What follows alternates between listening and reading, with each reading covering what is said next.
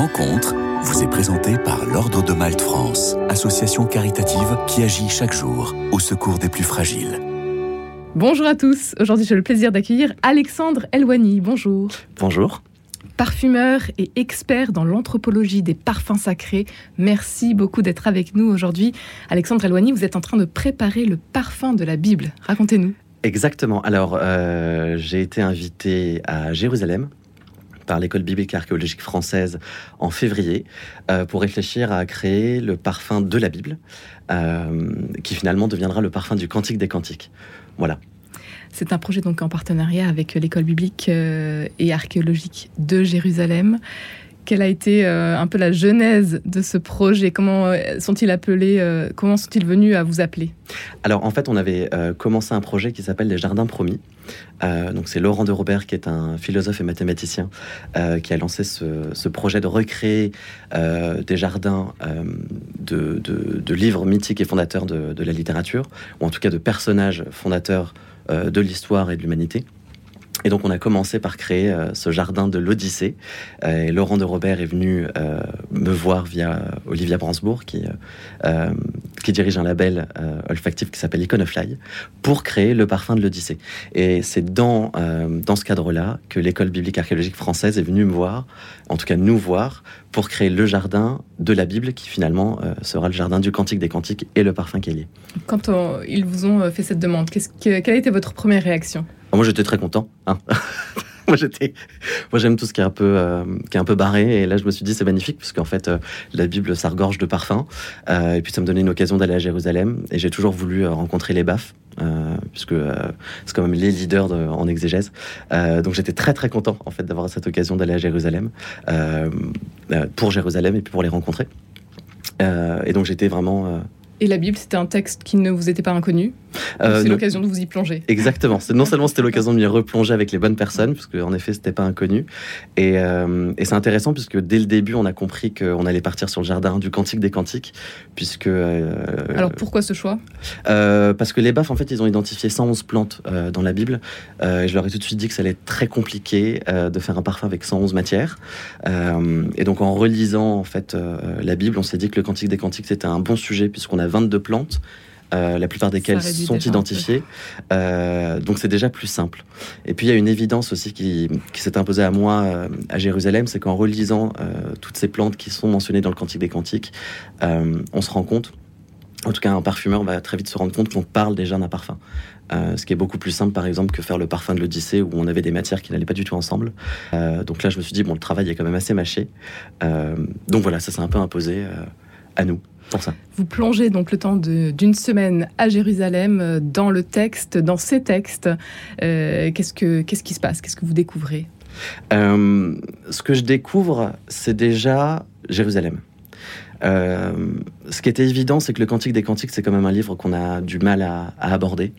Euh, c'est à la fois très charnel, très mystique. On ne sait pas exactement ce que ça fait dans la Bible.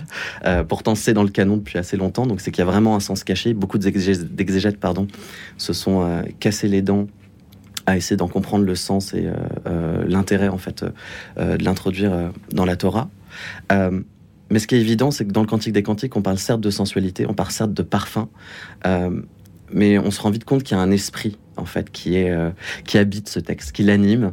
Et, euh, et, en se rendant compte de cela, je me suis vraiment dit que que, l'important euh, si je voulais vraiment en dégager un parfum, c'était de comprendre cet esprit charnel à la fois mystique qui animait le texte. Donc en fait, pendant cette semaine, on a vraiment passé du temps à, habiter Jérusalem, à aller visiter tous les lieux saints.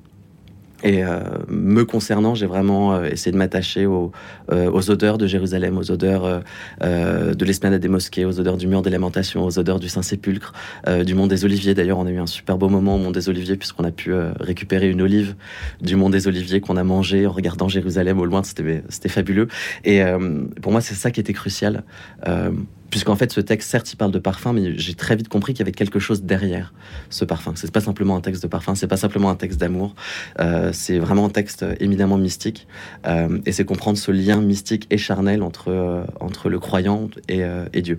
Et donc c'est ça que, que, je voulais ressentir par les pierres par les dieux par les personnes et par les parfums de Jérusalem. Ça vous a inspiré donc vous le parfumeur ce voyage à, Jérusalem.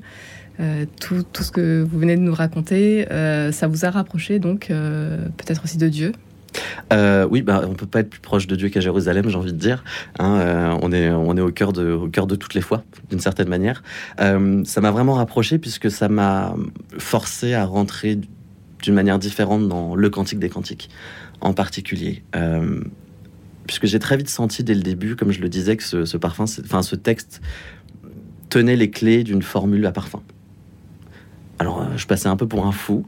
Euh, j'ai passé pour un fou auprès de tous mes amis parfumeurs en leur disant non, non, non, non, euh, je ne vais pas travailler sur ce texte parce que je sais qu'il y a une formule qui est cachée dans ce texte-là, donc j'ai pas envie de, poser une formule de manière très subjective et, presque orgueilleuse, mais je vais vraiment rentrer dans le texte et essayer de comprendre ce que ce texte à me dire, ce, qui, ce que l'esprit passe à travers ce texte. Donc, euh, donc je suis vraiment retourné dans, dans l'étude vraiment du Cantique des Cantiques, euh, avec les différentes traductions, en revenant au texte hébraïque, en essayant de comprendre euh, le sens des mots. Pourquoi est-ce qu'à tel endroit on parle de mire Pourquoi est-ce qu'à tel endroit on parle de aîné Qu'est-ce que le aîné voulait dire dans la tradition juive? Est-ce que le aîné on le retrouve dans la tradition chrétienne?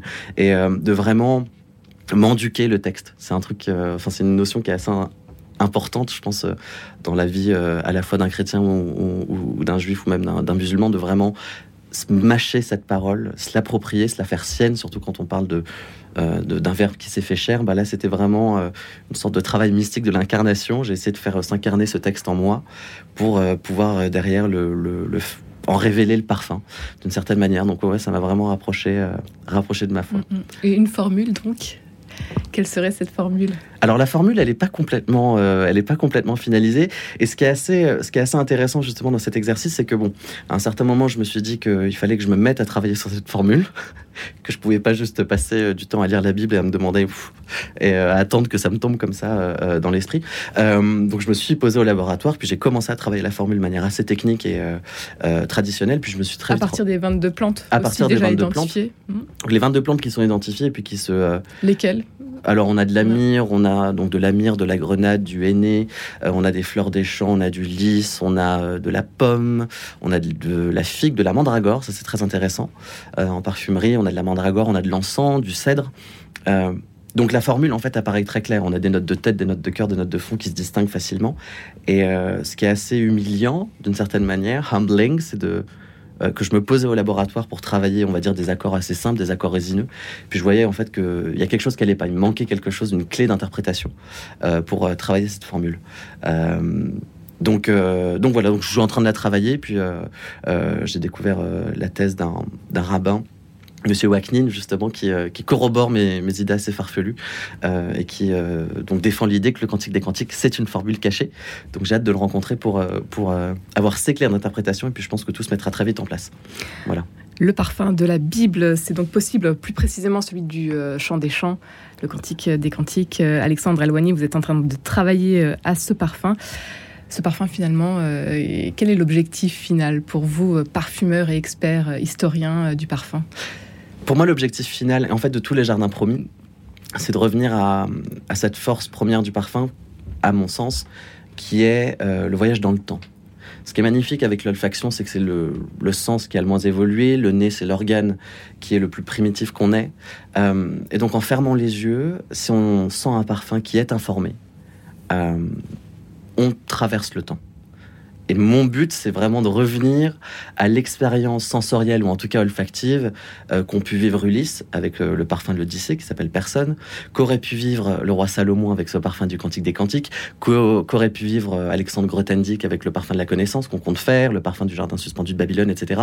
Donc l'idée, c'est vraiment voilà, de voyager le temps de manière sensorielle, de faire cette expérience-là, de nous reconnecter euh, euh, avec ce qu'ont vécu euh, nos ancêtres, et peut-être de débloquer une part aussi d'interprétation de ces textes à côté de laquelle on est passé, puisqu'on est complètement passé à côté de l'olfaction.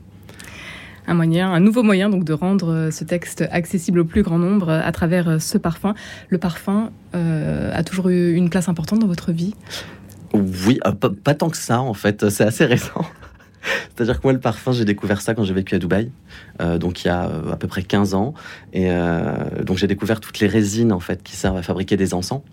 Donc le Liban, le labdanum, le benjoin, etc. Et c'est comme ça que je suis rentré dans le parfum en fabriquant de l'encens que je revendais à des églises, puis en fabriquant des parfums pour, pour des évêques. Enfin, ça n'a jamais été quelque chose dont je me suis dit que j'en ferais carrière. Des évêques plutôt orientaux? Exactement, Ouais. puisque la place du parfum en fait est, est plus, plus prévalente en fait en Orient, dans les rites orientaux que les rites latins, même si euh, je fais du lobbying pour que euh, nos amis latins euh, utilisent des encens de bonne qualité. Ils peuvent me contacter s'ils en veulent d'ailleurs. Euh, mais, mais voilà, donc c'est assez récent. Et finalement, je crois que ça a toujours été là. C'est encore une fois, je pense que le parfum permet de traverser le temps. Nous, ce que je fais, en tout cas ce que je fais en tant qu'historien et parfumeur, c'est de revenir dans le passé, mais je pense que ça peut aussi nous connecter d'une certaine manière avec euh, notre futur, en fait, notre, euh, notre, euh, notre futur qui existe déjà, on va dire, dans, dans, dans les yeux éternels de Dieu. Un voyage dans le temps euh, avec vous et votre parfum, Alexandre Elwani. Alwan, ça veut dire euh, la douceur. Exactement. Halwa, c'est euh, c'est le, sucre, c'est la pâtisserie, c'est la douceur. Euh, donc c'est ça, ouais, ouais. Et on a hâte de découvrir votre parfum. Vous allez lancer une opération de crowdfunding, crowdfunding euh, d'ici la fin de l'année pour soutenir votre projet. Exactement, c'est un peu l'idée, puisque là on parle d'un projet qui est artistique, euh, donc qui pour le moment vit sur euh, nos propres deniers, on est très content de le faire. Euh, mais là, on- donc là on a le jardin du Cantique des Cantiques, l'idée c'est d'avoir d'autres jardins promis, et, euh, et donc c'est un projet qui, à mon sens, ne peut vivre qu'avec le soutien en fait du plus grand nombre de personnes possible. Donc on va lancer cette opération, je pense, d'ici décembre pour associer aussi le plus de personnes en fait à ce projet qui est finalement un projet d'humanité. C'est pas un projet d'Alexandre Eloigny dans son laboratoire. Euh, ça concerne toutes les personnes qui ont lu la Bible, toutes les personnes qui ont lu l'Odyssée, euh, qui voudraient en tout cas nous soutenir euh, pour rendre ces jardins promis euh, possibles. Voilà. Et pour en savoir plus, pour vous soutenir, on vous suivra donc sur Instagram notamment.